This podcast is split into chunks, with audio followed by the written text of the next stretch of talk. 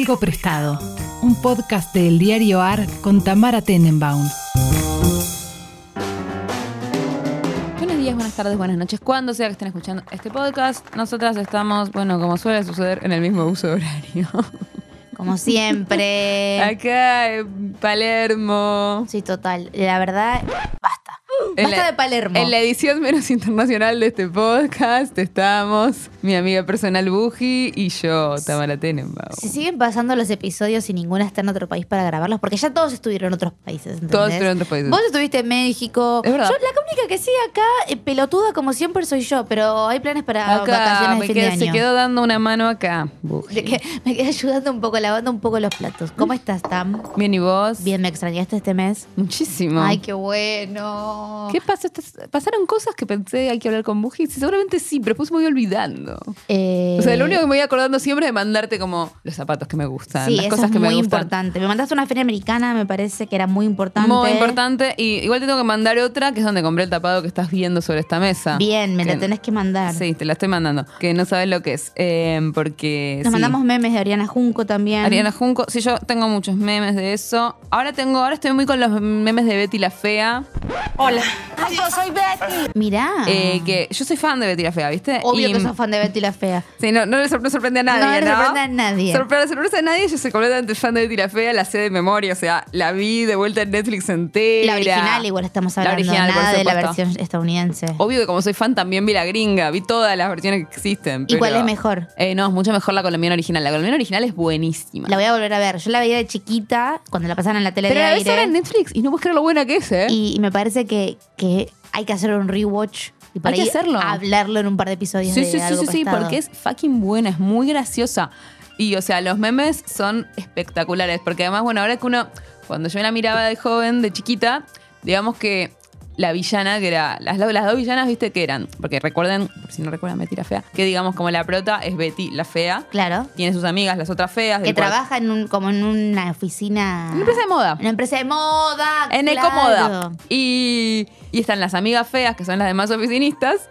Y después está como. Están las villanas. Las villanas son Marcela, Marcela Valencia, que es como la mujer del, del- del nuevo CEO, digamos. Claro. Que ella tiene un trabajo en la empresa. Es ejecutiva de ventas, no me acuerdo qué hacía. Y la amiga de ella, la mejor amiga de ella, que es la secretaria, hoy re- rivalizás con el mejor personaje, la peliteñida. Patricia eh, Fernández, que es una rubia, que es un gran personaje porque es una mina claramente viene de la High, de la High Society, Sí. es muy bella, o sea, como que se sostuvo en la High Society a base de que era bella, pero ahora se acaba de divorciar y está en la mala y la otra le consigue un trabajo de secretaria. Me encanta. Y entonces está así, y, y tipo, lo único que hace es llorar que le falta plata. Y- Claro, porque las secretarias no cobran mucho dinero en general. Sí, sí, todo el tiempo. Hay, hay una frase que es muy conocida que La pobreza me está respirando aquí en la nuca, Marce. terrible. Esto es, esto es maravilloso. De repente una mini reseña de Betty la Fea, así como sin No, no, no, pensarlo. es terrible. Pero bueno, los memes, como por ejemplo el meme de Marcela, por eso me está respirando en la Y nuca, sí, es todos un meme los- que necesitas. todas las semanas. O sea, todas las semanas. Totalmente. Con el hot sale, mis amigas y yo estábamos todo el tiempo mandándolos. ¿Cuándo nos depositan Marce? Con Mira, yo aún no compré nada en el hot sale. He resistido esta tentación Bueno, ay, demoníaca. no, no, no. Yo Eh, hice cosas terribles. Pero creo que me voy a comprar una sartén. Eh, Ay, no está re bien. Esas cosas están re bien. Yo hice cosas terribles. Y tengo una pregunta muy grande para la gente que mientras tanto Sucho nos muestra eh, más cosas de hot sale de, Estamos de acá con las sartenes a full. Yo pregunto, por ahí hay una razón. ¿Por qué el hot sale es a fin de mes? No es bueno, no es mala la pregunta. Yo siento que Hot Sale es algo que salió de Estados Unidos. No, y- eso, eso ¿No? es el Black Monday. Pero no, el Hot Sale no lo copiaron de ahí. No, creo que el hot sale es un evento para que pusieron acá una vez tipo, "Bueno, hay que comprar cosas porque Porque hay que comprar cosas. Hot Em, sale. Yo siento que pensé que venía de Estados Unidos y que era por eso. Pero sí. no, el, el- el que viene a Estados Unidos seguro es el Black, Black Monday, Monday y- en noviembre. sí, tal cual. En noviembre seguro. Habría que hacer una historia del hot sale que la haga, ¿sabes qué? Priluca. Priluca, le vamos a preguntar a Priluca, que aparte se dedica a eso. Son cosas de teóricamente. Priluca, No, no, aparte. pero aparte, literalmente el tema de Priluca es la sociedad de consumo. El hot sale. O sea, es cómo se forma la sociedad de consumo. Siento que nos puede ayudar con esto. Así que le vamos a pedir que haga una breve historia del hot sale, a ver si sabe cuándo apareció y por qué es a fin de mes, que es una pésima Es idea. una pésima idea. Y me gustaría saber también, ya que estamos, qué elementos compra o compraría Pablo Piluca en un hot sale. ¿La peluca compra cosas? Pero, o sea, cosas debe comprar. Sí, Es compra vino, compra whisky, seguro. Aunque él estudie no, las- whisky no toma tanto. Debe comprar vino, Aunque él estudie zapatillas. zapatillas, aunque él estudie la sociedad de consumo y entienda cómo funciona y bla, debe caer Ah, consume, consume bajo la tentación de comprar cosas. Para mí compra zapatillas, ¿viste? Los varones les gustan las zapatillas. ¿Se comprará ropa? Porque Giro es una persona particular, Sí, le compra mucha ropa. Gino compra más ropa que vos y yo, o igual que yo. Igual que nosotras, porque no diría más, porque no sé si hay mucha gente que compra más que yo. Pero, mm, Em, no, Pablo. Pablo no se viste mal, pero no creo que compre mucha ropa. Debe comprar poca. Me acuerdo cuando estuve a comprar un traje para un casamiento, que yo le dije a dónde tenía que ir y como que no me pareció que él tuviera ganas de hacer una research como haría yo. Claro. No me pareció que fuera un tema que le calentara. entonces- Bueno, Gina, en, su- en- en cambio, por ejemplo, si sabe que tiene un casamiento, por ahí me, me avisa dos meses, tres meses claro, antes, claro, tipo, por eso. che, tengo este casamiento, me gustaría tener algo distinto. Y yo le digo, bueno, búscate acá, búscate Claro, esto. aparte ya el concepto de algo distinto. O sea, para el primero que está preguntando de comprarse un traje negro. Claro, sí, O sea, sí, como sí. digamos todo, ¿no? Eh, y por las dudas, siempre los primeros minutos de este podcast son nosotras hablando de los Hablando demás. de los demás, Porque hablando, de- cuereando, cuereando a la gente. ¿De quién se viste cómo? Por Dos favor. viejas verederas. Dos viejas verederas. Sí, acá, absolutamente. es que imagínenos eh, pasando, baldeando la vereda, cosa que no se hace más, me parece. Sí, los porteros todavía lo hacen. Bueno, los porteros siempre lo hicieron, pero digo, el concepto de salir a baldear la vereda No. para chusmear con tu vecina. No, no, porque ahora tenemos WhatsApp para Claro. eso. Bueno, el, el baldeo en la vereda es el WhatsApp. Seremos más sucios, pero estamos más chismosos que nunca. Absolutamente. Después te voy a mandar un meme sobre eso. ¿Qué trajiste? Tengo cosas eh, de color. ¿De qué Tengo color era? Dorado. Bien, buen color para Buji. Tengo nuevo y tengo viejo porque eh, hoy hice la terrible tarea de dejarte el algo prestado. No, está bien, está bien. Te pido mil disculpas. Voy a empezar con lo del color, si te parece. Me encanta. Porque para mí Priluca me tiró dorado por dos razones. La primera, porque no conoce los colores, no sabe. No sabe bien los colores. No sabe bien los colores. Son colores que maneja, tipo, rojo, amarillo, azul, eh, dorado. Sí, sí, sí. bueno. Y segundo, porque o pensó que me iba a caer como anillo al dedo porque lo dorado, el glamour y qué sé yo, o porque me quiso cagar. Y si me quisiste cagar, me querés cagar y no podés, Pablo Piluca. Me querés cagar y no podés. podés. Porque voy a hablar de un libro muy precioso que lamentablemente eh, fue como un libro de una única tirada en su momento. Ojalá lo vuelvan a editar. Estoy hablando de la, El Archivo de la Memoria Trans que editó Sí. Editorial Chaco, que si aquellos, eh, si ustedes lo tienen, sabrán que es rosita y sus letras son doradas con brillitos. Eh, es un libro compactito. No lo traje porque me lo olvidé, pero lo tengo, después voy a subir una foto. Es un libro como gordito y compactito que es para mí, todos los seres humanos de por lo menos este país deberían tener una copia en su casa para entender un poco más cómo funciona un colectivo tan maravilloso y tan golpeado como ha sido siempre el de las travestis y trans en nuestro país. Tiene una historia bastante interesante. El archivo de la memoria trans no es solamente un libro, digo, es un archivo, se han hecho muestras, es como eh, algo que se mantiene vivo y que se van sumando. Y este libro es como la recopilación de absolutamente todo eso, que eh, es un proyecto que surgió, tengo los nombres acá, por dos militantes, eh, María Belén Correa y Claudia Pía Baudraco, y aquellos que lo tengan y lo puedan comprar o lo puedan conseguir, tiene una ¿Cómo se consigue hoy? No, yo creo que revendiendo a alguien que no en Mercado Libre. Sí, hoy no se consigue. Claro. Para, para, para los que lo tenemos, esperamos un montón de tiempo. Digo, sacaron como una preventa eh, donde estaba la verdad muy barato. Vos con tu compra lo que hacías era asegurar la producción de los libros. No eran libros que estaban y vos los comprabas, sino que con la compra de toda la gente que fue aportando pudieron hacer la, la primera tirada y te llegaba más adelante a tu casa. Habrá tardado como seis meses también llegarme. En un Claro. momento me olvidé de la compra y como llegó el correo y fue como, ¡ah! Este libro precioso, que es una recopilación de fotos, de que empieza en los años 40, de todo lo que es la historia de la militancia travesti y trans en nuestro país y de testimonios en primera persona de diferentes mujeres que, que van contando sus experiencias tanto en la transición como en la vivencia travesti, como también en las en las, en las dolencias travestis.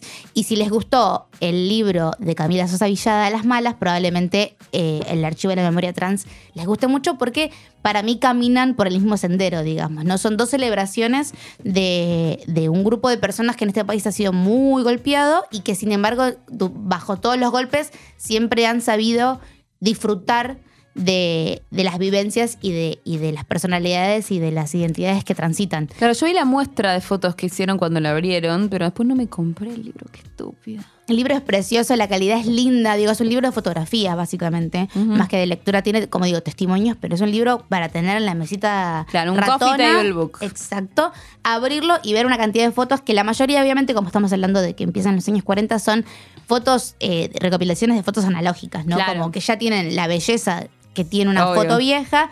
Y son, nada, escenarios bárbaros, como hay un relato muy lindo que habla de lo importante que son las murgas, ¿no? Para, Ah, las, mirá. para, la, para la juventud y para las vivencias travestis y trans, porque se visten, son diosas, Claro, son como un lugar donde está autorizado el. Bueno, es como, como el, el lugar histórico del carnaval, en realidad. Está bien, es un lugar donde está autorizado vestirse de otra cosa. Exactamente, entonces hay un montón de fotos fantásticas de, de- de estas diosas maravillosas con plumas, colores. Es, es la verdad que también es una linda manera para poder ver pasar eh, la historia de nuestro país a lo largo de por ahí fotos que no estamos tan acostumbrados a ver. Hay testimonios sobre, por ejemplo, cómo la pasaron ciertas personas dentro de lo que fue la dictadura cívico-militar en nuestro país. Digo, es un libro para mí que está bueno también que si sos profesor de historia en un secundario lo tengas. Está bueno. Porque cuenta un pedazo de la historia de nuestro país que es muy importante, porque aparte la militancia travesti en este país es completamente distinta a la militancia trans en otros países. Por supuesto. Ya la base de, de- de reapropiarse de la palabra travesti, no hablar solamente de trans, da mucho que decir y es una instancia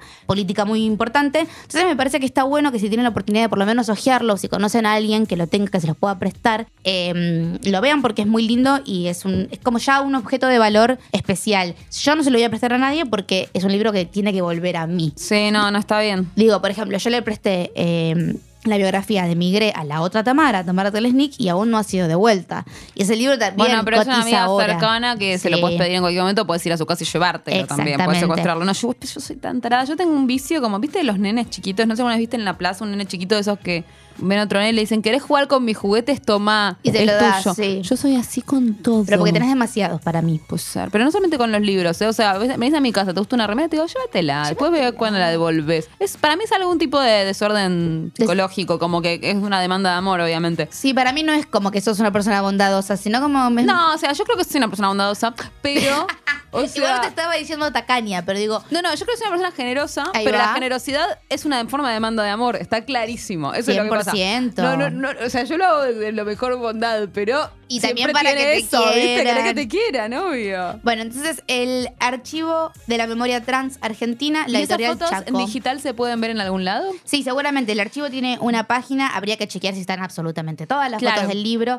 Eh, yo particularmente les recomiendo que estén atentos a sus redes sociales porque están siempre anunciando Perfecto. cosas. También el Me archivo, el archivo tiene un podcast que se hizo en colaboración con Futuro que se puede escuchar. Digo, están todo el tiempo generando Sí, ahí lo contenido encontré. La- el Instagram es eh, archivo trans. eh, y tiene fotos espectaculares. Sí, hermoso. Eh, están todo el tiempo generando contenido justamente para que este pedazo de la memoria argentina no muera, sino que quede viva y cada vez la gente la conozca más. Así que dentro de todas las cosas que hacen está el libro y justo el libro tenía letras doradas, así que eso es mi color de la fecha. Y luego Hermoso. tengo cosas nuevas que se relacionan con cosas viejas. Pero no voy a hablar poquito, pero se estrenó la última, la cuarta temporada de, de Stranger Things, no sé si la ves. La, vi todas las temporadas de Stranger Me sorprende muchísimo. ¿Viste la última también? Contame, a ver. Porque no te veo eh, amante de la ciencia ficción. No soy para nada amante de la ciencia Por eso. ficción. A mí lo que me pasó con Stranger Things es algo.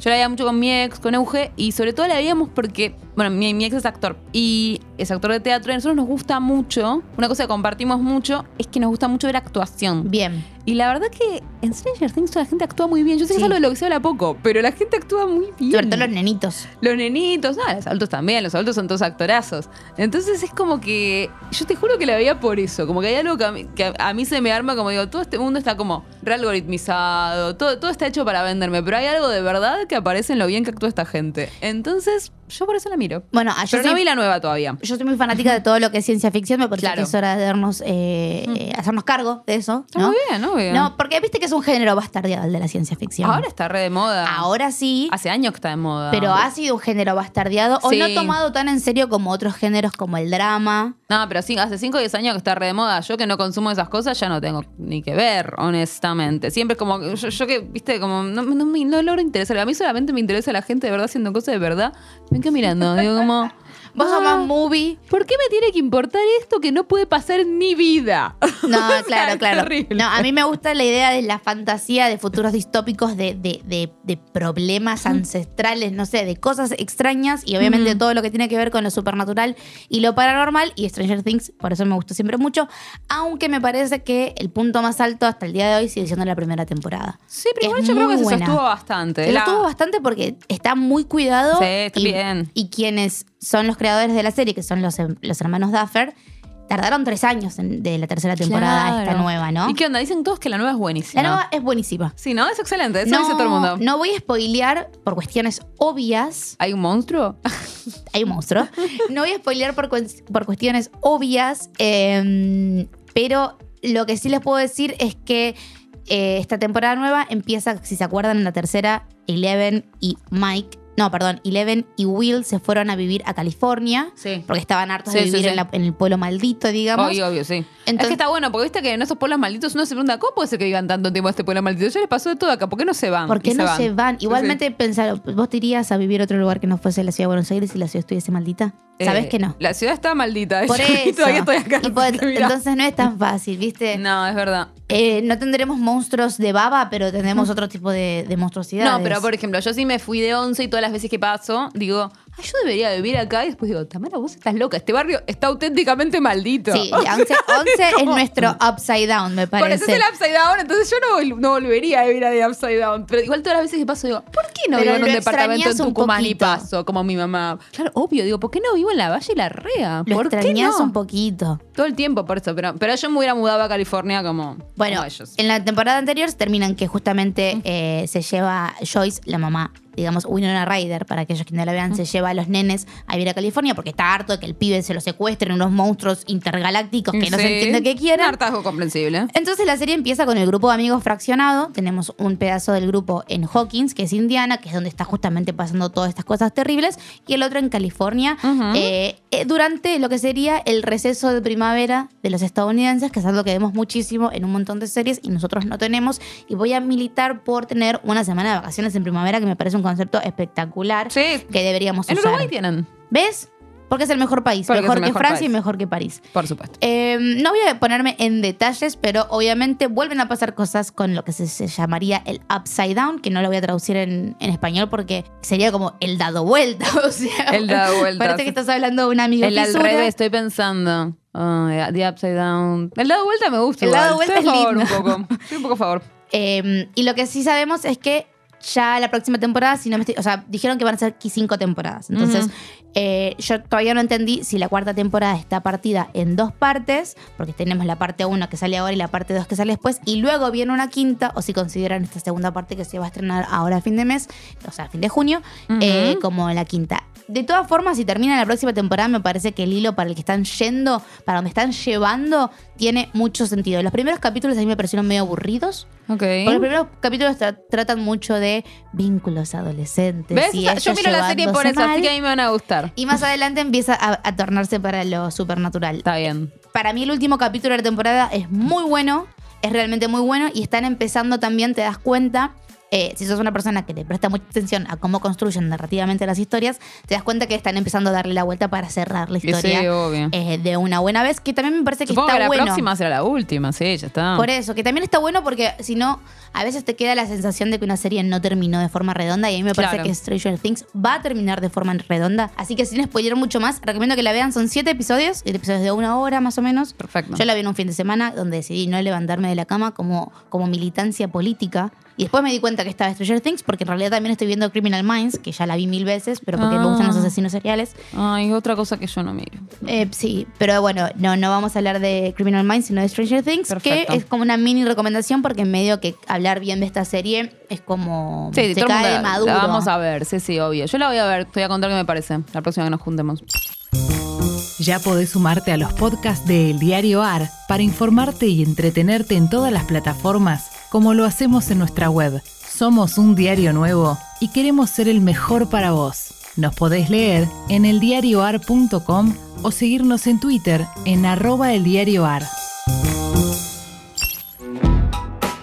Como viejo, traigo una de las cosas que inspiró a Stranger Things, que sí me parece una película maravillosa, que no sé si la viste, estoy hablando de Akira de 1988. Sí, peliculón. La, vi, la debo haber visto en la Lugones hace 15 años. Peliculón Sí, sí. eh, de anime, obviamente, como no podía ser de otra manera conmigo, del señor Katsuhiro Otomo. Es una película, repito, del 88, o sea, dos años hasta el 90. Y esto es importante porque aquellos que no la conozcan, cuando la vean, es una película que se siente muy actual. Es una película que tranquilamente se podría haber hecho en 2010, en Total. 2020, eh, y que sigue siendo completamente extraña. Lo divertido aquí era, o por lo menos para mí, es que yo la fui a ver no sabiendo de qué era. La fui a ver al cine, eh, viste, porque cada tanto la vuelven a mostrar. O sea, si no viste a Kira nunca en el cine, esperaba porque cada tanto la vuelven a mostrar. Hace poco la mostraron en el Hoyts, por ejemplo, y en Cinemark. La mostraron en la Lugones. Hacen una proyección de Akira por acá, hacen una proyección de Akira por allá. Y si no, obviamente la puedes conseguir en cualquier lugar de internet porque es una de las películas de animación más famosas y más importantes, entre comillas, de la historia. Sobre Sí, todo de anime, de animación japonesa. No tenemos Akira, tenemos el viaje de Chihiro y así Sí, como sí, películas muy tal cual. Y por ahí eh, Your Name, que si no la has visto te la No la recomiendo. vi. Your Name es muy ¿De linda. quién es? Tendría que buscar el nombre del, No, no. Los nombres japoneses lamentablemente no me los acuerdo tan rápidos como los nombres occidentales. No, no, no, está bien. Pensé que era como decir Akira Kurosawa. No, lo no, no, no, no. Ok. Es una película, este es un mini paréntesis dentro de la recomendación. Es una película que se estrenó post El viaje de Chihiro y hasta ese momento El viaje de Chihiro había sido la película de animación japonesa con más recaudación de la historia y esta película Your Your Name, Name. Ok, entonces la voy a ganó. fácil. Listo. Es una comedia romántica eh, espectacular y obviamente supernatural, como cosas que suelen pasar con los animes. Yo pensé cuando fui a ver Por primera vez que era una película sobre chicos que andaban en moto. Ok. Que no es una película sobre chicos que andan No. en moto. Es una película sobre eh, gente con superpoderes, telequinesis y, y cosas que hasta el día de hoy por ahí todavía no entiendo exactamente de qué van. Voy a spoilear un poco porque Sí, bueno, es es del película del 88. 88, ya ¿sí? Eh, lo gracioso para mí de Akira es que pasa en el año 2019, que en 2019 nosotros estábamos empezando como a meternos en lo que fue terminó siendo la pandemia del coronavirus. Eh, y esta es una película que se estrenó hace muchos años, así que medio que la vieron venir en un en 2019 en un Tokio completamente destruido, bajo una estética medio cyberpunk. Si conocen la estética, es, como este Neo Tokio eh, en sus fisuras, completamente bastardeado por un montón de cosas, sobre todo políticas que han pasado, porque si uno presta atención en el anime, siempre hay como una subtrama política y de corrupción del gobierno. Eh, hay un grupo, una pandilla de chicos que andan en moto, por eso yo pensaba que tenía que ver con motoqueros, que se encuentran con un pelado, porque es lo que, lo que vamos a decir, con un niño pelado encuentran con un niño pelado. que tiene, que tiene telequinesis eh, y se lleva a uno de ellos para Hay hacer claramente una relación entre tener poderes mentales y estar pelado, ¿no? Y Leven también está pelada cuando tiene poderes mentales. Hay algo como que la cabeza tiene que necesita- Estar limpia. Tiene que estar limpia, sí. Por eso lo traía como, como enganchado a, a Stranger Things, porque aparte de ellos han dicho que Akira ha sido una de las de las Ah, mira. de las em, referencias. claro. Y encontrás muchas cosas. O sea, los chicos de Akira andan en moto, los chicos de Stranger Claro, Things andan en bici. bici, claro, sí. El los de telequinesis son pelados y viven todos en, una, en un laboratorio donde los Ah, estudian y les dan claro. juguetes y los Claro. están entrenando para usarlos como arma para una potencial guerra de algo. Claro. Lo mismo sucede en, en Stranger Things con Eleven y con todos los otros niños que están dentro de ese laboratorio siendo justamente entrenados para utilizarlos como armas para otra cosa. Obviamente eh, diferentes connotaciones para Stranger Things, que era como arma contra los soviéticos, arma Claro, contra claro, claro. cosa. Es 80 en Estados Unidos. Exactamente. Akira es una película que para mí como que en- la empezás a ver y no entendés absolutamente un carajo que está pasando y la terminás de ver y entendés lo que sucede. Eh, No es poco. Obviamente Akira es como un ente que, que durante la película lo están buscando porque es como la respuesta a todas las cosas que tienen que ver con el universo y en, una manera muy japonesa esa respuesta no te la dan servida en bandeja. No Claro. Es como un final estadounidense donde te dicen estamos buscando tal cosa y cuando lo encuentran es esta cosa es la respuesta para hacer esta otra. Digo, ellos encuentran lo que tienen que encontrar y la interpretación de qué es eso queda por parte del- de la Mm. persona que está viendo Claro. la, la película. Obviamente hay un montón de ensayos escritos sobre la importancia, bla, bla, bla, bla. Busquen si quieren, yo solamente les quiero traer estos por si no lo conocen o por si lo quieren ver eh, en paralelo a Stranger Things y empezar a encontrar las cosas similares. Está bueno. Porque aparte también es una película, teniendo en cuenta que los hermanos que hicieron Str- Stranger Things eh, se criaron en los 80 y hacen referencia a los 80, es una película que para un pibe de 12, 13 años en el 88 le debe haber roto la cabeza. A mí me gusta mucho que tiene un plano en silencio, en blanco, que es algo muy anime viejo, como en este momento vas a pensar, es tu momento para, es una explosión y este momento es tu momento de reflexionar lo que acabas de ver. Y obviamente la animación es espectacular, la ropa que usan es maravillosa. Hoy en día vas a encontrar un montón de merchandising de la pastillita, por ejemplo, azul y Ah, roja sí, que se sí, sí, sí, la campera de Akira, la moto roja. Y diferentes memes. Véanla. Para mí siempre eh, hay que ver anime japonés, porque me parece que. Animación japonesa, perdón, porque anime japonés es medio redundante. Me parece que están haciendo cosas muy interesantes y que simplemente porque son dibujitos animados hay gente que no le presta atención. Entonces, desde mi humilde lugar, yo les voy a traer la mayor cantidad de veces que pueda recomendaciones sin ser la persona que más sabe, ¿no? De todo esto en el país, porque bueno, tengo no es amigos. que sos una coleccionista ni nada Tengo de amigos eso. otakus que me dirían, nena, eh, calmate, bájate el pony con el amor del mundo. El otaku es muy celoso de su, de su nicho, si no te habrás dado cuenta. Sí, porque siento que son los, la única tribu urbana que queda. Entonces, o sea, yo me acuerdo cuando yo era chica, Uji, cuando yo era joven, se pone en sepia el podcast. Había muchas tribus urbanas y todos eran celosos de las cosas que consumían. Obvio. O sea, salvo los punk. Los únicos que no eran celosos eran los punk. Los punks son siempre los mejores. Como que, no sé, o sea, al contrario, como que tu amigo punk siempre te quería invitar a ver cosas. O sea, me acuerdo que, que yo tenía como un par de punks en el colegio y, y como que siempre era tipo, "Ah, estoy yendo a ver esta banda, ¿querés venir a verla? Tipo,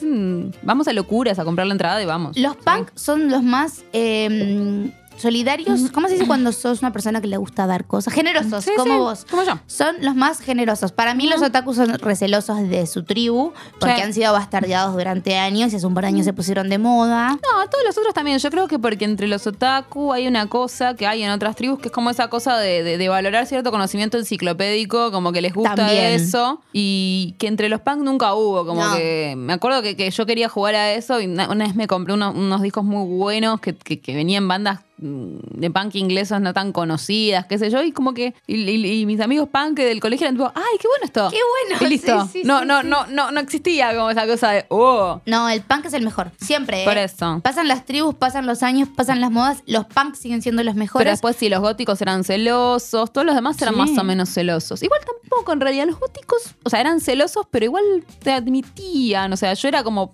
border gótica. Yo era border darks, o sea, iba a todos lados con la gente dark y te- me teñía el pelo de negro un tiempo. Pero. Necesito ver fotos de vos darks. Por suerte no quedan. No, por favor, suerte necesito ver quedan. fotos. No, no, no. Por suerte, como que no se usaba eh, andar como subiendo fotos a Fotolog en, en Requiem porque, porque estaría muy mal. Alguna, o sea, siento que si alguien encuentra, se tiene un Fotolog de alternativa, puede aparecer en el fondo. Pero... ¿Sabes qué voy a hacerle ya pedir a tus hermanas? Porque seguramente hay registro Ah, de algún almuerzo familiar y vos darks ahí. No, no, porque yo todo el tiempo el planero poco tiempo. O sea, no creo que ellas tengan registro. No, no, si ya, eso- ya lo tuvieran, ya lo hubieran subido. Ya lo hubieran son unos subido, seres del ¿no? mal. Son unas gárgolas del mal. Pero bueno. Yo tuve que traer algo prestado. Y como ustedes saben, si vienen escuchando este podcast, lo más difícil de traer algo prestado es armar el relato de por qué es prestado. Sí, Ese es el total. desafío de traer algo prestado, ¿no? Como pensar, ¿qué significa que es prestado? Yo traje, y, o sea, voy a armar un relato y, y voy a decir que mi relato está mal en el minuto siguiente. Porque te voy a contar. A ver. Lo que traje es el nuevo disco de Lana del Rey. There's a picture on the wall of me on a John Deere. Jenny handed me. Blue Bannisters, que estuve escuchando en detalle. O sea, ya no es tan nuevo, tiene un par de meses, pero no importa. Vos sos fanática de Lana del Rey y les hundés que la traes. Yo soy fan de Lana del Rey. eh, a la vez no. Como que tengo una relación love-hate con Lana del Rey, digamos todo. Pero en realidad lo que me pasa con Lana del Rey es que siento que.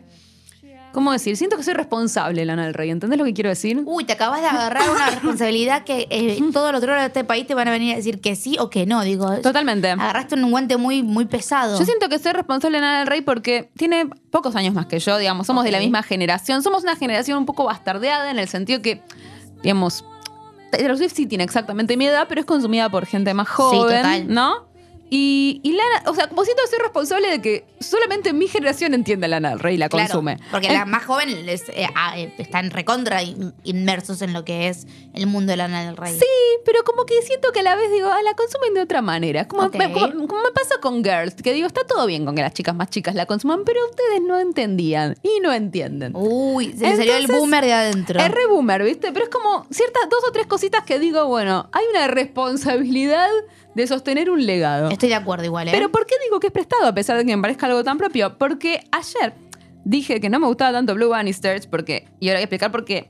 Y mm, me contestó tu amiga, eh, Dona Tefa. Ah, que ella es militante, pero termo de Lana del Rey. A mí me reta una vez por semana por no escuchar Lana del Rey. Yo escucho todo el tiempo Lana del Rey, pero lo que pasa es que tengo eso, una relación love-hate porque no. Bueno, ahora voy a explicar por qué. Pero bueno, como que me dijo que le parecía terrible, que, que, no, que a mí no me gusta el disco nuevo. Y me dijo, te lo pido por las nenas. Las nenas, o sea, Buji. Y yo dije, ¿desde cuándo Buji es más fan de Lana del Rey que yo? No, Never. yo no soy fan de. Lana del Rey. Es más, hasta los fans me parecen un poco pesados. Y con Lana del Rey me pasa algo extraño que representa todo lo que me interesa. Pero no te interesa. Sin embargo, yo no me interesa. Claro. Bueno, pero por eso, no, me, no entendí bien por qué era algo que a vos te tenía que importar. Supongo que quiso decirle las nenas que era como nuestras nenas, que es Buji, que me parece bien, está bien. Bien, me gusta. Eso está bien. Así que bueno, decidí que era prestado porque es tuyo o es de ella Es más o de es de Tefa, alguien. diría es yo. más de ella. Bueno, a mí qué me pasó con Blue Bannisters. Blue Bannisters es el segundo disco que eh, Lana del Rey sacó el año pasado. Eh, o sea, se lo, sacó, se lo sacó a finales del año pasado. Sí. Antes sacó otro disco que me pareció completamente intrascendente. tan es Chemtrails Over the Country Club. Sí, Chemtrails, que me pareció un disco profundamente intrascendente, Mirá. tan intrascendente que casi ni lo escuché, o sea, lo escuché una vez, dos veces, pero no, no, no me sé ningún tema de memoria, ponele. A vos te gustó mucho Norman Fuck- A mí me fucking gustó Rockwell. mucho Norman fucking Rockwell y todavía creo que es mejor. O sea, escuché Blue Bannisters y le, y le dije, a ver, alguien que le diga a Lana del Rey, Lana, yo no sé qué pasó con Jack Antonoff, pero hay que llamarlo de vuelta. Está comprometido. Ya sé que está comprometido, pero ese chico trabaja igual, Sí, digo, no me obvio, jodan. obvio, obvio. Que se tomó licencia, ¿qué es esto? ¿Qué es Me voy este a país? casar, no trabajo más. Ya sé, te dan dos días de matrimonio eh, acá en la ciudad de Buenos Aires. ¿Cuántos días te dan en California? ¿De qué Contame vive vos. Jack Antonoff? Contame, Jack Antonoff, te dieron dos meses de licencia. ¿Qué es este país? No, Exacto. no estoy de acuerdo. Bueno, yo de hecho me di cuenta que estoy dispuesta a aceptar que a mí ni me gustan Lana del Rey, ni me gusta Taylor Swift, a mí me gusta Jack Antonoff. Porque cuando no trabajan con él, no entiendo bien qué decís. Hacen. No entiendo bien qué hacen. O sea, me parece terrible porque es terrible aceptar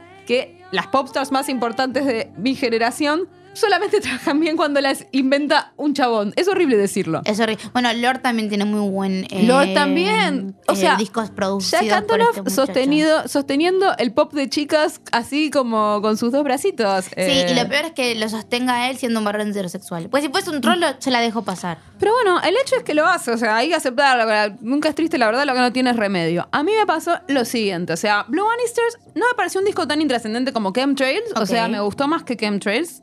Por eso me digno hablar de él, que Chemtrails no lo hice. No lo hiciste. Pero lo que me pasa es esto. Digamos, lo que pasaba con Norman fucking Rockwell es que era el primer disco de. Va, no sé el primero, pero de los discos de Lana, de todos los discos de Lana, para mí era el disco de más, más, más de canciones. Era un disco que se sostiene, no solo como disco, sino que cada canción es muy redonda musicalmente. O sea, tiene estribillos, tiene melodías, tiene una búsqueda musical, eh, también tiene sonidos distintos, eh, tiene un, tenía un sonido muy maduro, tenía, mm, tenía, era muy redondo, era un disco redondo y por eso, efectivamente, más allá de que me haya gustado a mí, fue un disco que para mí críticamente le fue mucho Le fue mejor que a todos los discos anteriores de Lana, cualquiera que le gusta leer crítica musical, como a mí. Yo escucho música para leer crítica, como veo películas para leer crítica, porque lo que más me gusta en el mundo es leer críticas de cosas. Bueno. Entonces, leo mucha crítica musical. Hashtag terapia. Sí, por supuesto. Leo Pitchfork, todo eso. Ay, y leo Pitchfork todo el todo el día.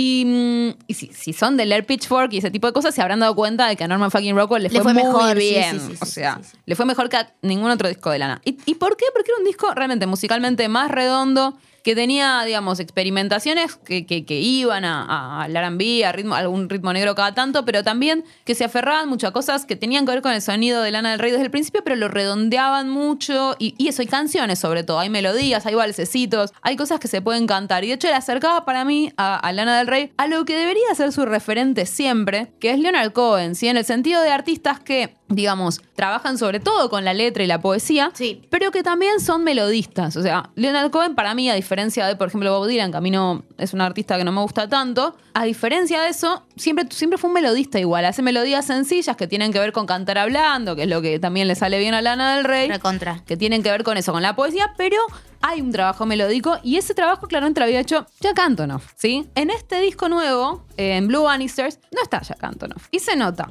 Es un disco que no tiene melodías prácticamente. Es un disco donde las melodías aparecen muy poquito. Es como las canciones no son redondas, no hay estribillos. son muy climáticas. Entonces hay algunas que encuentran climas que están buenos, pero hay algo que no es redondo. Dicho lo cual, dicho lo cual, poéticamente, que es que es- a mí no me gustan las críticas musicales centradas en torno a las letras, Ah, mira. pero en el caso de Lana del Rey, que es una artista que es más de la letra que de la música, también pienso no solamente en el caso de Lana del Rey, pienso también en el caso de Taylor Swift. Pienso en el caso de artistas Mm. que trabajan con un montón de productores y un montón de compositores, con lo cual lo más propio que tienen en general es la letra, que es Sí, lo total. único que ellas suelen hacer siempre. Sí, aparte, eh, eh, particularmente con Lana del Rey, a mí lo que me pasa, que es una de las razones por las cuales por ahí no entro, es que yo entiendo, lo que voy a decir es, Tefo va a venir y me va a agarrar de los pelos y me va a sacudir, pero la encuentro muy monótoca, Es, monótona. es completamente en monocorde. el sonido y sin embargo cuando presto atención más a lo que está diciendo encuentro algo que me llama más la atención y que me interesa mucho más que por ahí la melodía que ella está usando para decir lo que está diciendo porque de última Exacto. Taylor es muy buena escribiendo pero también Taylor hace canciones redondas Por eso, sí, sí, sí. Taylor Hace, es- hace canciones pop, que es otra cosa. Sí, es el tal- primer tal cual. verso, preestribillo, estribillo, segundo verso, preestribillo, estribillo, puente y, estribillo Por supuesto, final. lo que digo es que eso por ahí lo hace con otra gente. Claro, Eh, En sí, cambio, sí, las letras son lo más propio. En el caso de Lana del Rey, en este disco, mm, decidió, evidentemente, no convocar a Jack Antonoff, que es quien le redondea las canciones, y trabajar con productores que le dejan un poco más este freestyle Claro. que tiene ella, ¿no? Y que de hecho el disco es casi todo como bases de piano. Y ella medio como recitando arriba. O sea, Spoken Word y qué pesada. Ah. Sí. eh, qué pesa- El mamut. El mamut. el mamut del Centro Cultural Recoleta. Exactamente. A la vez, hay, hay canciones. La canción más redonda es Arcadia. Y, tie- y- y- y la verdad que hay algo que es cierto, que es que la voz de ella brilla mucho. Está mu- mucho más desnuda que en otros discos. O sea, es un disco bastante limpio en cuanto a que no tiene. No tiene tan, un sonido tan, tan arreglado como el que tenía Norman fucking Rockwell. Sí. Y, con tanta búsqueda de, de- de distintos sonidos, sino que es ella el piano y entonces la voz de ella se ve más limpia y también se ve muy bien, se nota que ella canta cada vez mejor. Realmente los primeros discos se notaba que tenían que ayudarla mucho Mm.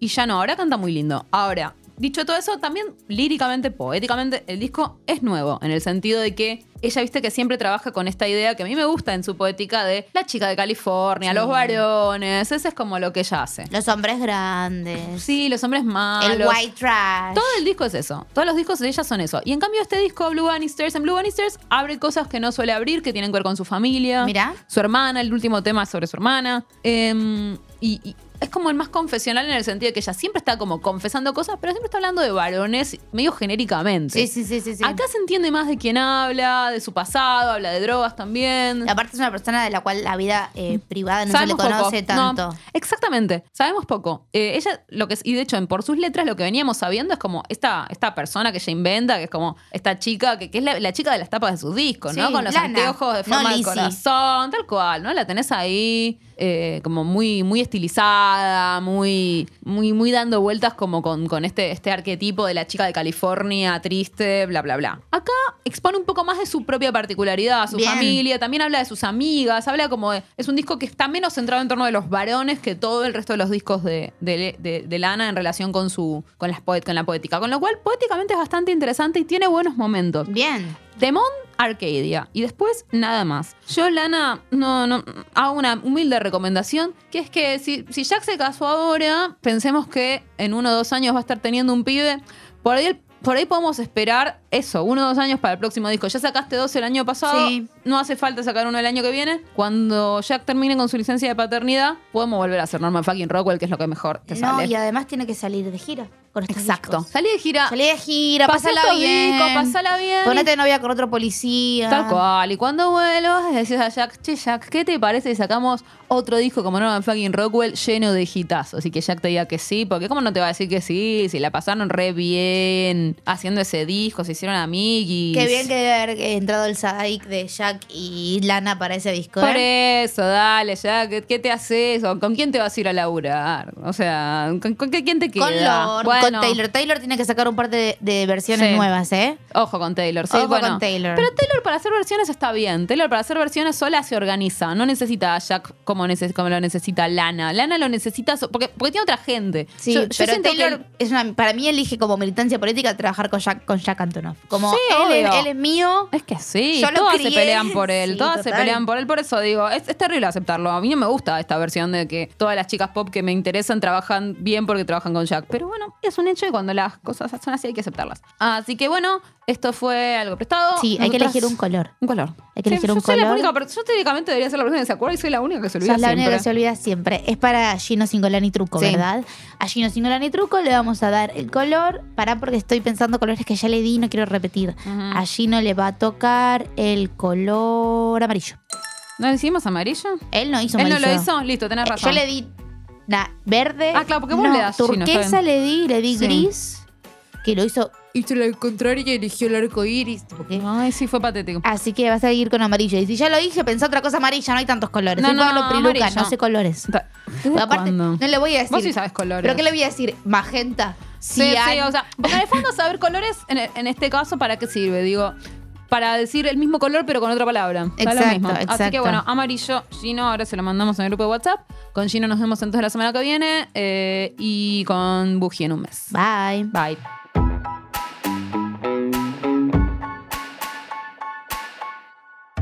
Fue un podcast de eldiarioar.com. Encontranos en Twitter y Facebook como El Diario Ar.